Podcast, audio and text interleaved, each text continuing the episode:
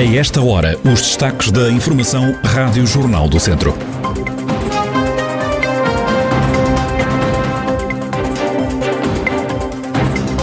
O distrito de Viseu está em alerta devido ao mau tempo, é esperada trovoada e chuva acompanhada de granizo.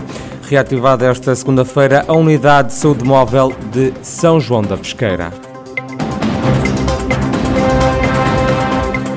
A atualidade da região em desenvolvimento já a seguir.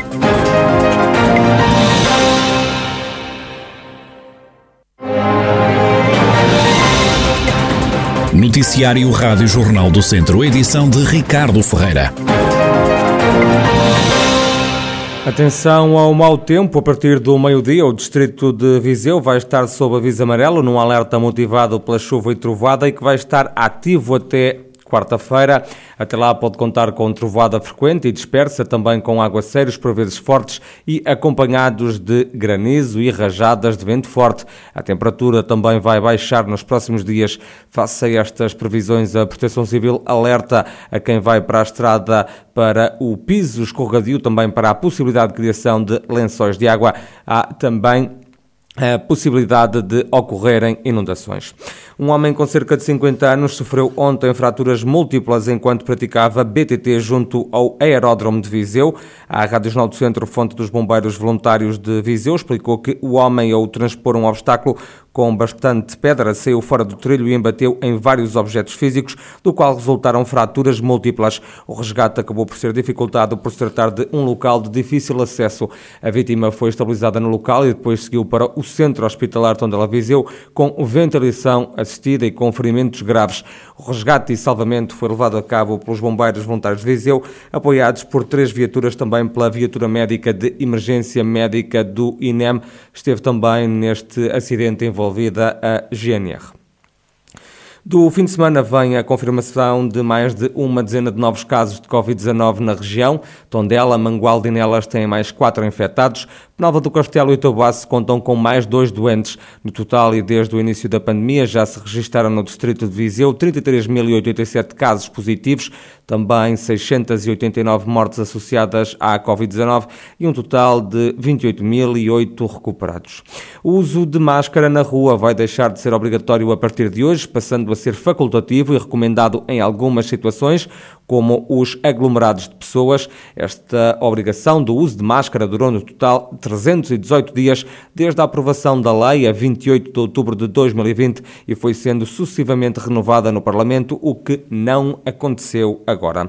Vai ser reativada já esta segunda-feira a unidade de saúde móvel de São João da Pesqueira. Esteve mais de um ano parada devido à pandemia, como explica o presidente da Câmara, Manuel Cordeiro, que garante que os idosos e as pessoas mais frágeis não ficaram sem retaguarda a carrinha esteve parada na altura em que esteve estar parada, portanto, na altura da pandemia, em que, de facto, se, se queria que as pessoas não saíssem de casa ou saíssem o mínimo possível, designadamente as mais vulneráveis, de todo em todo, nessa altura mantiveram-se outros serviços que foram exatamente de encontro e que foram procurar as pessoas nas suas casas, portanto, designadamente com as medidas mais perto, a medida do, de apoio ao idoso, com a entrega, a compra de alimentos e apoio psicológico também. Portanto, nós substituímos durante esta altura altura da pandemia a carrinha, portanto a carrinha móvel, que, que é uma carrinha até com alguma dimensão e que tem apenas o enfermeiro, portanto ao dispor, que vai ao centro das localidades, mas durante a altura da pandemia, posso dizer até que o serviço que prestamos a essa população foi muito mais direto, portanto, e em casa também, do que aquele que a carrinha prestava até. Portanto, serviço que mantemos também hoje,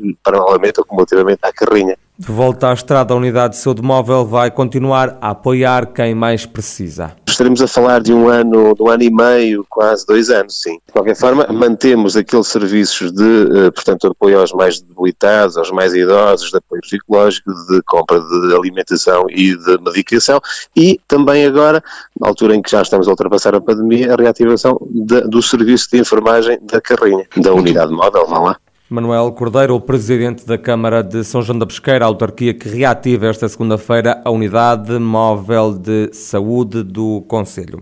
O presidente da Câmara do Porto, Rui Moreira, defende que deve ser instalada em Lamego a sede de um futuro governo regional, isto no âmbito do processo de regionalização, uma ideia que agrada ao presidente do município de Lamego, Ângelo Moura, eleito pelo PS. Lamego vê com bons olhos essa ideia e essa análise feita pelo seu Presidente da Câmara do Porto, Rui Moreira. Lamego é Douro, Lamego é centralidade do Douro, é uma centralidade do norte do país. Para nós é um orgulho, sendo certo que efetivamente precisamos todos, agentes políticos e, e portugueses, todas as populações, criarmos aqui uma união de, de esforços e uma opinião bem consolidada para que o processo de regionalização seja uma concretização. Penso que o primeiro passo será a consolidação desse objetivo e depois eh, as centralidades eh, decorrerão de forma natural,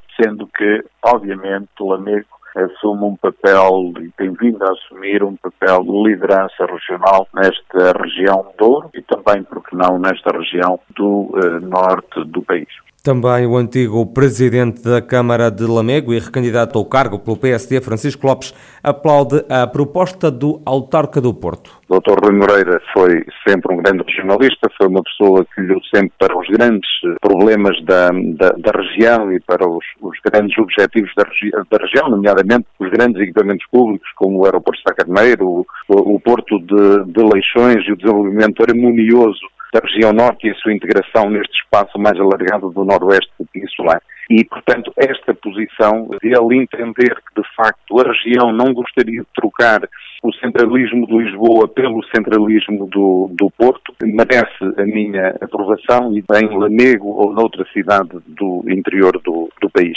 Eh, devo dizer que, obviamente, me agrada particularmente a ideia de que possa ser em Lamego. Já tínhamos proposto a disponibilização de condições e instalações para que um grande organismo da administração eh, central ou regional se instalasse em Lamego. Um Ministério, uma Secretaria de Estado, uma Direção-Geral, uma entidade reguladora ou uma agência governamental. Francisco Lopes e Ângelo Moura analisarem a proposta do presidente da Câmara do Porto que defende a instalação em Lamego de o futuro Governo Regional do Norte caso avance o processo de regionalização. O Canto de Mulheres foi agora inscrito na Lista Nacional do Património Cultural e Material. Este é o primeiro passo rumo ao objetivo de candidatar este canto a Património Imaterial da Humanidade, da Unesco. Para já não há uma data para ser apresentada essa candidatura, uma vez que esta ainda vai ser analisada na Matriz Nacional. É o que explica Teresa Sobrinho, vereadora na Câmara Municipal de São Pedro do Sul. A partir daqui, dependendo de como, porque está em observação, está, está vai ser estudada a nossa, a nossa candidatura na matriz nacional, ou seja, é um processo que nós não sabemos muito bem quanto tempo vai demorar, vai depender muito desta análise e do que eles nos pedirem. E também provavelmente das atividades que nós, municípios, façamos com estes grupos para provar mesmo que nós não estamos a enganar ninguém, existe este património, queremos que ele se mantenha por muitos anos eh, e isso tudo vai, ou seja, não, não conseguimos ter uma data pré-definida, só sabemos que vamos continuar a trabalhar, vamos, vamos continuar a dar o nosso melhor, porque queremos todos muito, como se viu hoje aqui, que seja património imaterial da humanidade o canto feminino a três vozes. A cerimónia simbólica de inscrição das polifonias femininas decorreu no fim de semana no Cineteatro Jaime Gralheiro em São Pedro do Sul, conselho com mais grupos de canto de mulheres. A iniciativa juntou 15 grupos, num total de mais de 150 cantadeiras e alguns cantadores.